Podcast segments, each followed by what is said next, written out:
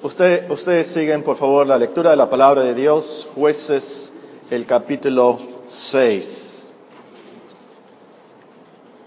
Dice la escritura, los hijos de Israel hicieron lo malo ante los ojos de Jehová, y Jehová los entregó en mano de Madián por siete años. Y la mano de Madián prevaleció contra Israel. Y los hijos de Israel, por causa de los madianitas, se hicieron cuevas en los montes y cavernas y lugares fortificados. Pues sucedía que cuando Israel había sembrado, subían los madianitas y amalecitas y los hijos del oriente contra ellos, subían y los atacaban. Y acampando contra ellos, destruían los frutos de la tierra hasta llegar a Gaza. Y no dejaban que comer en Israel ni ovejas, ni bueyes, ni asnos. Porque subían ellos y sus ganados y venían con sus tiendas en grande multitud como langostas. Ellos y sus camellos eran innumerables. Así venían a la tierra para devastarla. De este modo empobreció Israel en gran manera por causa de Madián. Y los hijos de Israel clamaron a Jehová. Y cuando los hijos de Israel clamaron a Jehová a causa de los madianitas, Jehová envió a los hijos de Israel un varón profeta, el cual les dijo, Así ha dicho Jehová, Dios de Israel, yo os hice salir de Egipto y os saqué de la casa de servidumbre. Os libré de mano de los egipcios y de mano de todos los que os afligieron, a los cuales eché delante de vosotros, y os di su tierra. Y os dije, yo soy Jehová vuestro Dios. No temáis a los dioses de los amorreos, en cuya tierra habitáis, pero no habéis obedecido a mi voz. Y vino el ángel de Jehová, y se sentó debajo de la encina que está en Ofra, la cual era de Joás Abieserita, y su hijo Gedeón estaba sacudiendo el trigo en el lagar para esconderlo de los madianitas. Y el ángel de Jehová se le apareció y le dijo, Jehová está contigo, varón esforzado y valiente. Y, Gedeón le respondió, Ah, Señor mío, si Jehová está con nosotros, ¿por qué nos ha sobrevenido todo esto? Ah, Señor mío, si Jehová está con nosotros, ¿por qué nos ha sobrevenido todo esto? ¿Y dónde están todas sus maravillas que nuestros padres nos han contado diciendo, ¿no nos sacó Jehová de Egipto? Y ahora Jehová nos ha desamparado y nos ha entregado en mano de los madianitas. Y mirándole Jehová le dijo, ve. Y mirándole Jehová le dijo, ve con esa tu fuerza y salvarás a Israel de la mano de los madianitas. ¿No te envío yo? Entonces le respondió, ah, Señor mío, ¿con qué salvaré yo a Israel? He aquí que mi familia es pobre en Manases y yo el menor en la casa de mi padre. Jehová le dijo, ciertamente yo estaré contigo y derrotarás a los madianitas como a un solo hombre. Como, como títulos para este mensaje les recomiendo, si Dios contra ti, ¿quién te salvará? Si Dios contra ti, ¿quién te salvará? Otro título pudiera ser, si Dios por ti, ¿quién contra ti? Si Dios por ti, ¿quién contra ti? O otro título, si Dios está por nosotros, ¿por qué nos pasan cosas malas? Si Dios está por nosotros, ¿por qué nos pasan cosas malas? Si tienen sus Biblias, eh, les pido por favor que busquen Romanos 8. Estamos estudiando este eh, libro eh, capítulo por capítulo, versículo por versículo y casi palabra por palabra. Y es lo que vamos a hacer esta mañana, estudiar palabra por palabra el versículo 31. Pero les comienzo a leer en el versículo 28 para que recordemos algo del trasfondo. Romanos capítulo 8 y versículo 28. Y sabemos que a los que aman a Dios, todas las cosas les ayudan a bien. Esto es, a los que conforme a su propósito son llamados. Porque a los que antes conoció, también los predestinó para que fuesen ellos conformes a la imagen de su Hijo, para que Él sea el primogénito entre muchos hermanos. Y a los que predestinó, a estos también llamó. Y a los que llamó, a estos también justificó. Y a los que justificó, a estos también glorificó. ¿Qué pues diremos a esto? Si Dios es por nosotros, ¿quién contra nosotros? Ahora nos toca estudiar el versículo 31. En este, en este versículo eh, vemos unas preguntas retóricas, unas preguntas que no terminan hasta el versículo 35. Pregunta tras pregunta en estos versículos. Y por cierto, sí saben, ¿verdad?, que es una pregunta retórica. Eh, es una pregunta que está hecha no para darle respuesta, sino para enfatizar algo.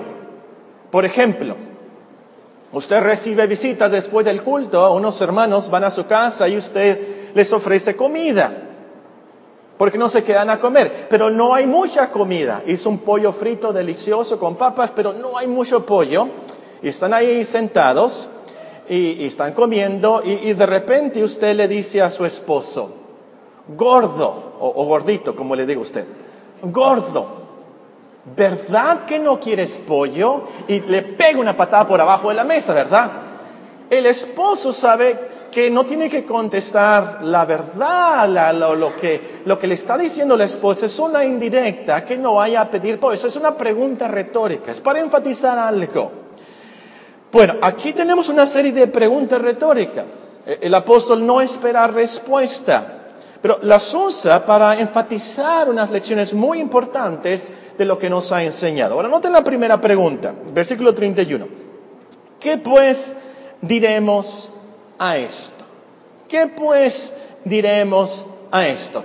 Por cierto, esta es una pregunta favorita del apóstol en este libro, especialmente en el libro de Romanos. Ahí a los que apuntan pueden escribir Romanos capítulo 3, versículo 5, Romanos capítulo 4, versículo 1, Romanos capítulo 6, versículo 1 y Romanos 7, 7. 3, 5, 4, 1, 6, 1 y 7, 7. Tenemos ahí la misma pregunta.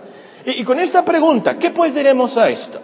El apóstol eh, como que nos hace pensar, nos, nos detiene, nos hace pensar sobre lo que nos ha escrito. Es como, es como si nos dijera, ¿qué, podemos deducir de lo que hemos visto? ¿Qué, implicaciones, qué, aplicaciones prácticas tiene esto que acabamos de ver?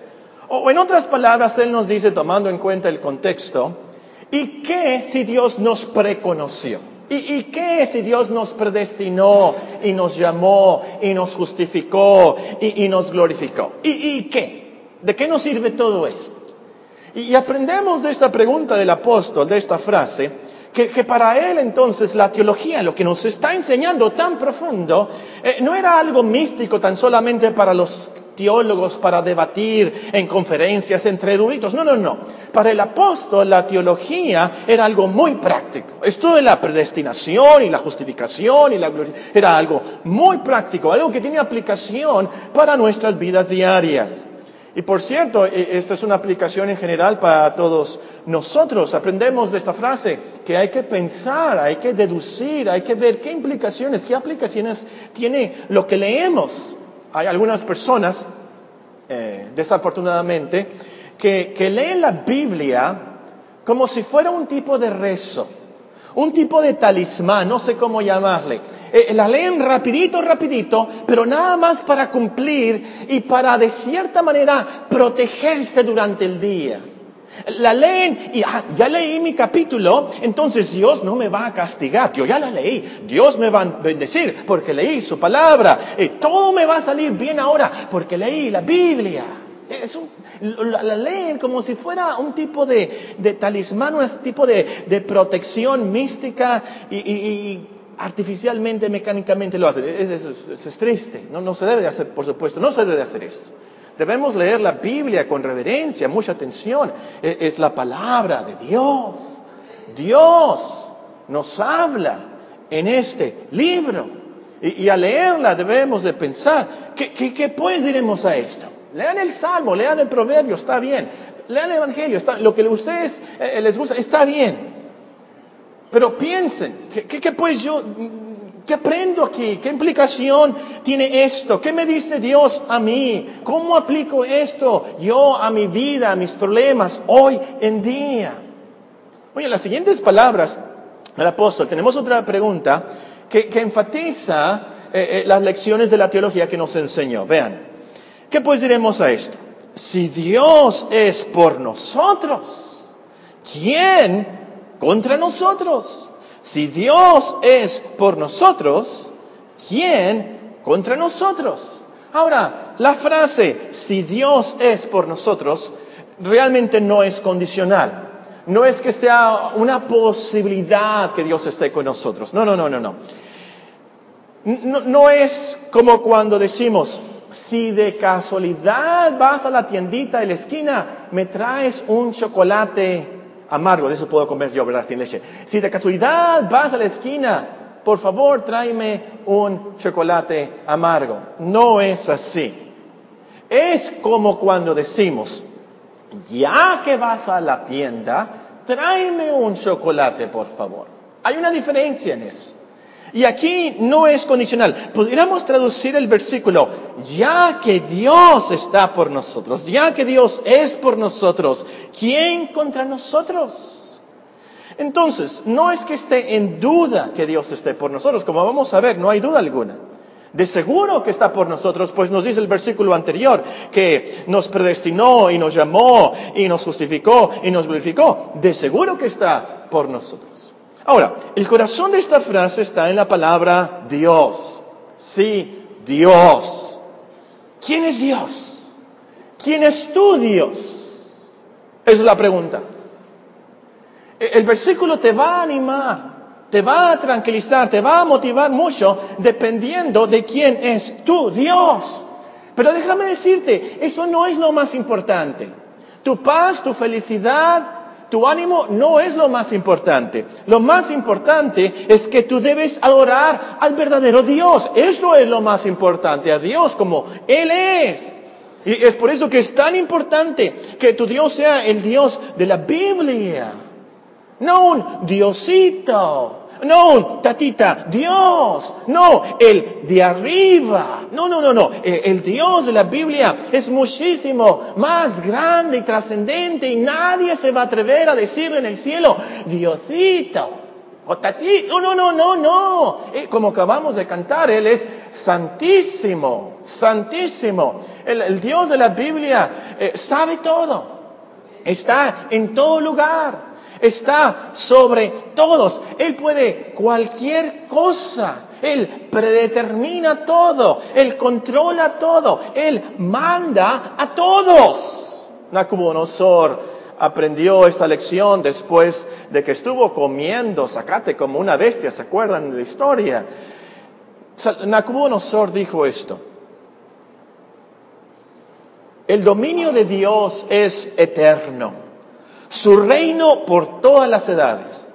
Todos los habitantes de la tierra son considerados como nada. Él hace según su voluntad en el ejército del cielo y en los habitantes de la tierra. Y no hay quien detenga su mano y le diga, ¿qué haces?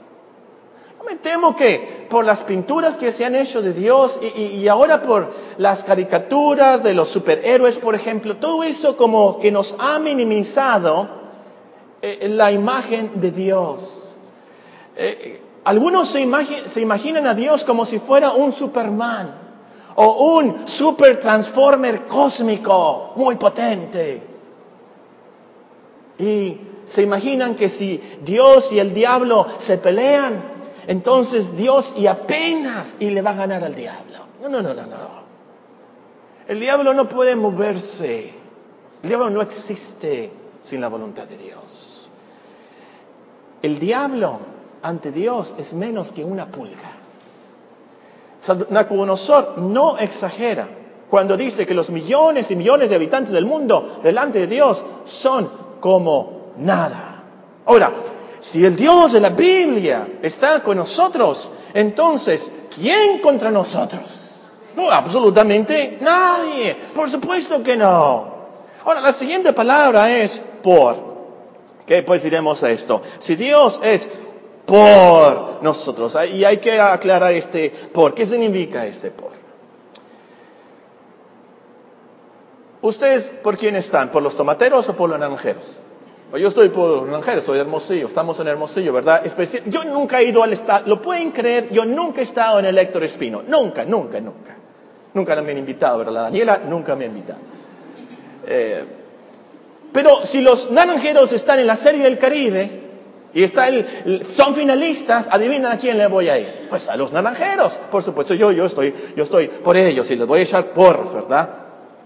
Pero este por, que Dios está por nosotros, es muchísimo más que eso. Dios está por nosotros como nuestro Padre. Es el contexto de este capítulo. Que Dios nos ha adoptado. Somos sus hijos. Cuando dice entonces que Dios está por nosotros, es algo muy personal. Es con mucho amor. Cuando dice que Él está por nosotros, quiere decir que los planes de Dios, los atributos de Dios, su providencia, su espíritu, todo eso está por nosotros. Ahora, ¿cómo sabemos que Dios está por nosotros?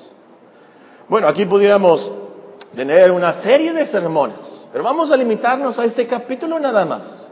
¿Cómo sabemos que Dios está por nosotros? Desde el primer versículo, porque no hay ninguna condenación para los que están en Cristo Jesús. Y luego sigue que nos ha dado de su Espíritu, pero además nos ha hecho sus hijos, además nos ha hecho herederos, además nos ha hecho coherederos con Cristo. Y el Espíritu nos ayuda en nuestra debilidad. El Espíritu Santo intercede por nosotros. Y luego nos dice el versículo 28 que todas las cosas Él hace que nos ayuden para bien. Y luego nos dice que nos amó desde la eternidad y que nos predestinó y, que nos llamó y que nos justificó y que nos glorificó. Claro que está por nosotros.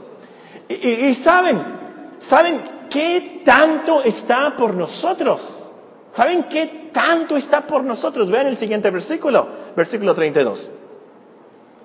Él que no escatimó ni a su propio Hijo, sino que lo entregó por todos nosotros, ¿cómo no nos dará con Él todas las cosas?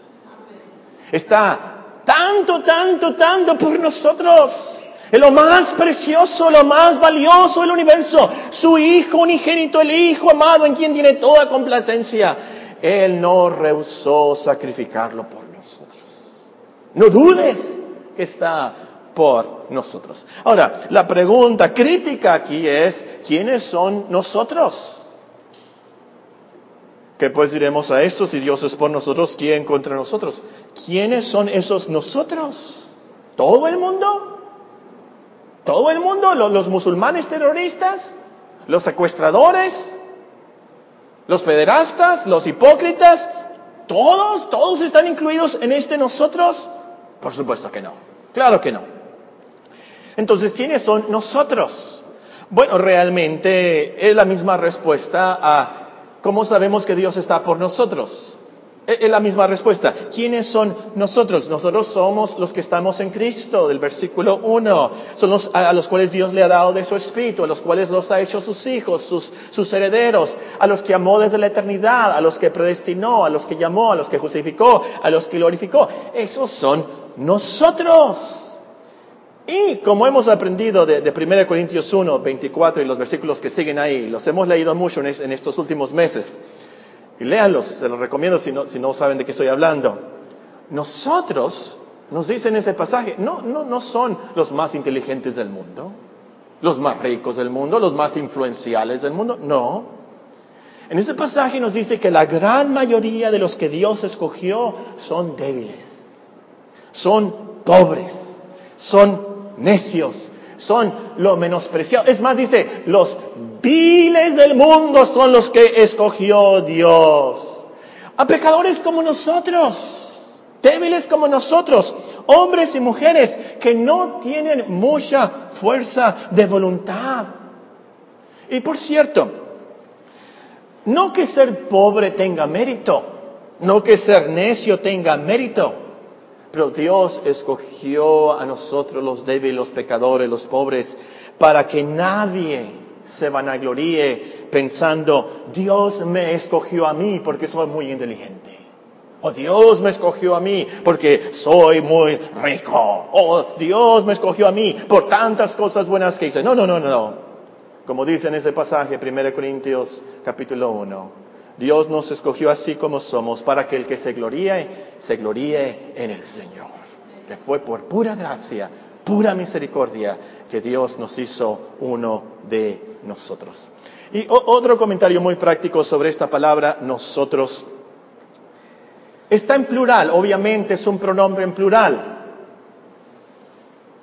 Está en plural, somos muchos, como vimos en los versículos anteriores, somos muchos hermanos, versículo 29. Y ya aprendimos algo de esto. Lo que quiero recalcar aquí esta mañana es que esta palabra nos une, nos une, somos nosotros, somos los hermanos, los cristianos. Dios nos llamó a, ser cristianos como iglesia, como un grupo. Dios no nos llamó a, ser cristianos aislados, cristianos autónomos, cristianos independientes. No, no, no. Dios nos llamó a una comunión. Dios nos llamó a nosotros, a la iglesia, a un grupo. Entonces, a lo mejor la hermana Tiburcia es muy hablantina. A lo mejor la hermana Tiburcia es muy inmadura. No sabe cómo orar realmente. Y, vieron el otro día qué vestido tan escotado traía. Ay, hermana. Pero es parte de nosotros. Es parte de nosotros. El hermano Manganesio es tan polémico. No es un buen padre. No ayuda para nada en la iglesia. Pero es parte de nosotros. Es parte de, nosotros. Y ya que Cristo nos une en ese nosotros, vamos a tener paciencia con la hermana Tiburcia. Vamos a tener compasión con el hermano Manganesio. Vamos a conocernos, vamos a amarnos, vamos a orarnos los unos por los otros. Entonces hay que vivir reconciliados, sin raíces de amargura, sin rencores, porque somos nosotros un grupo rescatado y remido por la sangre de Cristo, unidos desde antes de la fundación del mundo y que estaremos en el cielo al final con la hermana Tiburcia y el hermano Manganesio. Y gracias a Dios que todos estaremos glorificados. Un último comentario sobre la frase Dios por nosotros. Muy importante esto. Dios está por nosotros por pura misericordia. Por pura misericordia. No es que Dios está por nosotros un día sí, si nos portamos bien, pero si nos portamos mal, ah, entonces no está por nosotros. No es que Dios está por nosotros dependiendo de nuestra fidelidad. No, no, no, no, no, no. Si Dios estuviera por nosotros, solo cuando cumplimos con todo, entonces no estaría por nosotros nunca. Si Dios estuviera por nosotros, solo cuando le somos fieles, solo cuando cumplimos con toda la cristiandad, entonces Dios no estaría con nosotros nunca. Pero es por su pura fidelidad, por pura gracia, para que se cumpla su propósito, que Dios está por nosotros todos los días hasta el fin del mundo. la última frase del versículo es la pregunta, ¿quién contra nosotros? ¿Qué pues diremos a esto? Si Dios es por nosotros, ¿quién contra nosotros? Ahora, e, esta frase no implica que no tenemos enemigos. De hecho, si somos parte de nosotros, vamos a tener muchos enemigos. ¿Y qué enemigos? Efesios 6, 10 nos dice en este pasaje la armadura de Dios que tenemos unos enemigos que son demonios poderosos, espíritus invisibles. Nuestro Señor Jesucristo nos alertó que el mundo sería nuestro enemigo, la gente eh, que vive para el dinero, lo sensual, la fama, esa gente nos odiaría. Entonces, el diablo, el mundo es nuestro enemigo, de seguro, pero además tenemos un super enemigo dentro de nosotros mismos. Ven Romanos 7, vamos, aquí está enseguida, Romanos 7, versículo 18. El apóstol Pablo testifica, fíjense quién, el apóstol Pablo mismo testifica, yo sé que en mí, esto es, en mi carne, no mora el bien, porque el querer el bien está en mí, pero no el hacerlo. Porque no hago el bien que quiero, sino el mal que no quiero, eso hago. Y si hago lo que no quiero, ya no lo hago yo, sino el pecado que mora en mí. Así que queriendo yo hacer el bien, hallo esta ley, que el mal está en mí. Es terrible es esto. El diablo, el mundo y dentro de nosotros mismos, las 24 horas, cada minuto de la hora, cada segundo de cada minuto, dentro de nosotros está el mal, el pecado, luchando contra el bien que queremos hacer para Dios. Claro que tenemos enemigos entonces. Entonces, eh, cuando aquí nos dice quién contra nosotros, no significa que no tenemos enemigos. Claro que tenemos enemigos. Y, y podemos hablar aquí también de los enemigos que tenemos en el trabajo, porque somos cristianos. Enemigos que tenemos en la escuela, porque somos cristianos. En la colonia, porque somos cristianos. Porque no nos gusta recibir sobornos. No ayudamos a que otros copien la tarea. A nosotros no nos gusta decirle mentiras al maestro, al jefe.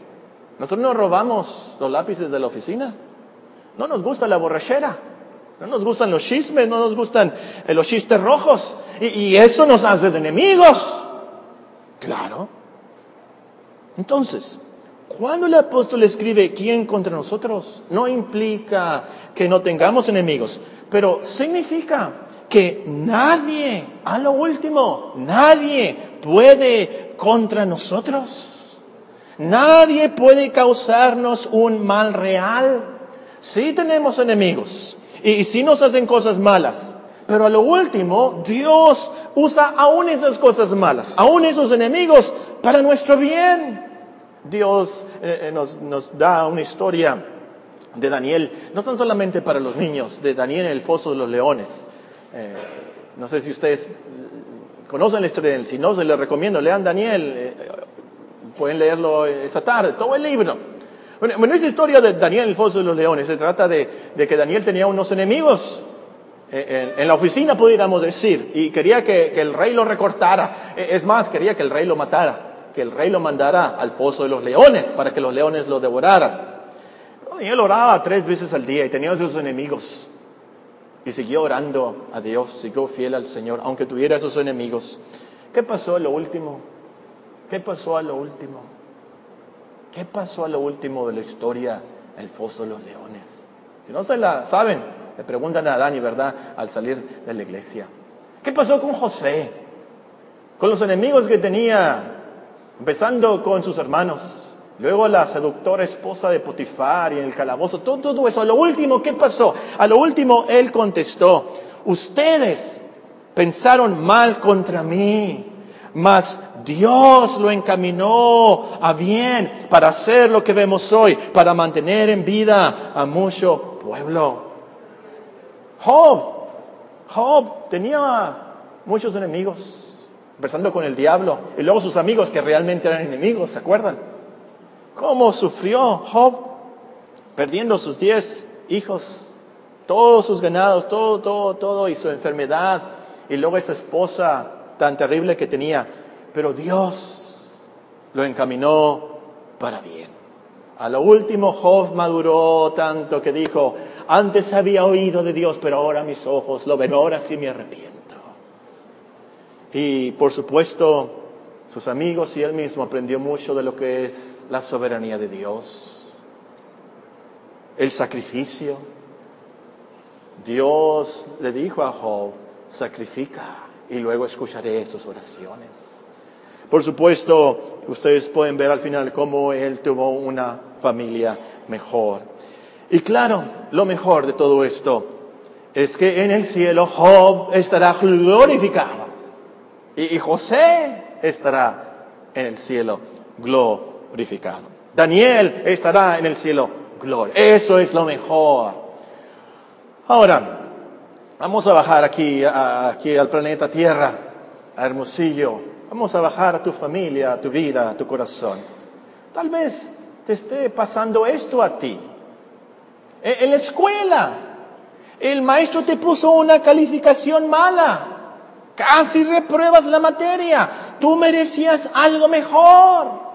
En el trabajo, el compañero te robó el proyecto y el jefe lo premió a él. Hoy tienes una enfermedad debilitante, un problema con, con un hijo, con una hija. Tienes problemas con la transmisión del carro. Tan caro es eso. Las tentaciones tan fuertes del diablo, ya no sabes qué hacer, te estás volviendo loco, piensas, y me han dicho personas así, creo que estoy endemoniado. Tienes esa tentación, es increíble. Y todo eso, todos esos enemigos están limitados, controlados, dirigidos por Dios. No hay nadie ni nada que pueda contra nosotros. Y esta verdad que Dios está por nosotros a lo último bien aplicada, calma esas dudas, calma esas tristezas, calma esas aprensiones y temores, aún el miedo a la muerte. Famoso versículo del Salmo 23 dice, aunque ande en valle de sombra de muerte, no temeré mal alguno, porque tú estarás conmigo. ¿Qué pues diremos a esto? Si Dios es por nosotros, ¿quién contra nosotros? Ahora, puede ser que usted esté pasando por muchas dificultades y muchos problemas, angustias. Y pregunte como Gedeón, por eso leímos la historia de jueces 6. Pregunte como Gedeón, ah Señor mío, si Jehová está con nosotros, ¿por qué nos ha sobrevenido todo esto? Si Dios por nosotros, ¿por qué me ha sobrevenido todo esto? ¿Por qué está pasando esto en mi familia? ¿Por qué en esto en el trabajo, en la escuela, en mi corazón? ¿Por qué? Bueno, esto requiere otro sermón. Pero les voy a dar los puntos principales. Y si ustedes predican, róbenselos. Son siete puntos, un sermón perfecto. Muy bien. Número uno, ¿por qué? Porque las dificultades y aflicciones son parte del plan de Dios para glorificarte. Por eso. Romanos 8:17 nos dice, y si hijos también herederos, herederos de Dios y coherederos con Cristo, si es que padecemos juntamente con Él. Es parte del plan de Dios para glorificarnos. glorificarnos. Número dos, porque las dificultades y aflicciones nos humillan, nos hacen más dependientes de Dios. Salmo 119 y versículo 67. Y es cierto, ¿verdad? Un problema grande y corremos a Dios, hasta nos hincamos y lloramos. Muchas veces tenemos esas dificultades para humillarnos y que oremos de verdad al Señor. Número tres, porque las dificultades y aflicciones son parte de este mundo pecador. Nuestro Señor Jesucristo nos dijo, en este mundo tendréis aflicción. Número cuatro, porque las dificultades y aflicciones nos ayudan a tener compasión de los demás. Según de Corintios capítulo 1. Las aflicciones que estás pasando a lo mejor son para que algún día tú le puedas decir a tu propia hija, ¿sabes qué hija? Va a pasar. Dios te va a ayudar. Calma. Me pasó a mí. Dios te va a ayudar. Calma. Número 5. Porque las aflicciones son parte de la disciplina de Dios. Hebreos capítulo 12 y versículo 6. Número 6. Porque las aflicciones nos ayudan a cultivar las virtudes cristianas. Las aflicciones nos ayudan a cultivar las virtudes cristianas. Por ejemplo, nos dice Santiago capítulo 1 y versículo 3, sabiendo que la prueba de vuestra fe produce paciencia. Número siete, porque las dificultades y aflicciones son parte de la purificación de nuestra fe. Primero Pedro capítulo 1 nos dice el apóstol, Primero Pedro capítulo 1 y en el versículo 6, en lo cual vosotros os alegráis, aunque ahora por un poco de tiempo, si es necesario, tengáis que ser afligidos en diversas pruebas para que sometida a, prueba vuestra fe, mucho más preciosa que el oro, el cual aunque perecedero se prueba con fuego, sea hallada en alabanza, gloria y honra cuando sea manifestado Jesucristo, a quien amáis sin haberle visto. Entonces, cristiano, cristiana, hermana, a lo último pasas por esas dificultades, esas aflicciones, precisamente porque Dios está por ti, por eso. Porque Él te ha predestinado y Él quiere que tú llegues a la gloria. Entonces, escucha por favor esto, esto es, va eh, contra lo que se está predicando hoy en día en muchos púlpitos. Escucha por favor con mucho cuidado. Que Dios está por ti no te garantiza la salud. Que Dios está por ti no te garantiza riquezas. No te garantiza placeres. No te garantiza un buen matrimonio. no te garantiza buenos hijos, te garantiza tu salvación, te garantiza la salvación de tu alma, te garantiza una transformación a las virtudes de Cristo. Eso es lo que te garantiza.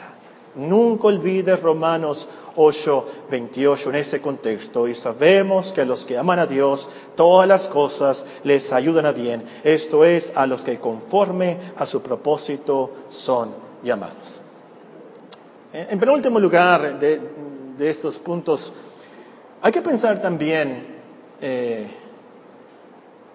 que lo opuesto al versículo es también verdad. ¿Se acuerdan que les dije, predicadores, a todos, todos? Vean los versículos y vean qué dice lo opuesto al versículo, o el versículo en reversa, como diría una vez Armando Lizarga. ¿Qué dice el versículo en reversa? El versículo en reversa dice, si Dios contra nosotros, ¿quién por nosotros? Eso es verdad. Si Dios está contra ti, ¿quién por ti? Y, esto es una verdad posible. Nahum enfatiza mucho esto. El libro de Ezequiel lo repite mucho esto. El libro de Jeremías también. Nahum 2.13, Nahum 2.35, Jeremías 50.31, Jeremías 50, 51.25 para los que apuntan. Si no eres el uno, uno de nosotros en esta mañana, Dios está contra ti. Si no eres uno de nosotros, de los que hemos creído en Cristo, Dios está contra ti. Si no te has arrepentido, si no has creído en el Hijo de Dios, Dios está contra ti todos los días, dice el Salmo 7, todos los días. Y lo peor es que Él estará contra ti por toda la eternidad. Y piensa, piensa, piensa, ¿quién te va a defender de Dios a lo último? ¿Quién te va a defender de la justa ira de Dios en el día final? Dime quién. ¿Quién? ¿Tú te vas a poder defender contra Dios? En el cielo no hay una comisión de derechos humanos. Déjame decirte, el único derecho que tienes como humano es ir al infierno. Es el único derecho. No es por derecho que vamos al cielo. El cielo es un lugar santísimo donde está Dios y no permite a pecadores ni un pecado. Es por eso que envió a su Hijo a morir por nosotros, para que nos limpiara de todo pecado y nos perdonara, para que nosotros pudiéramos estar en el cielo, para glorificarle. Hoy, antes de salir de las puertas de, de la iglesia, pide la misericordia de Dios. Dile, Señor, no me sé arrepentir dame arrepentimiento. Señor, no, no tengo fe, dame fe, enséñame. Y, sigue viniendo a la iglesia, sigue leyendo la Biblia, pidiéndole a Dios que tenga misericordia de ti y, revele a su Hijo en ti. ¿Qué pues diremos a esto? Si Dios es por nosotros, ¿quién contra nosotros? Leí que el emperador Maximiliano admiraba tanto este versículo, precisamente este versículo, que mandó que lo grabaran en la mesa donde comía. Ahí en su mesa donde comía el emperador Maximiliano está grabado este versículo. cristiano, grábalo en tu corazón. Medita mucho en esta promesa. Vívelo hasta que puedas decir con el salmista cuando dice, esto sé, que Dios está por mí. Tú puedes decir eso. Entonces tú puedes vivir en paz y tú puedes morir en paz. Pero sobre todo vas a poder adorar a Dios como Él se lo merece. Eso es lo más importante. Oremos.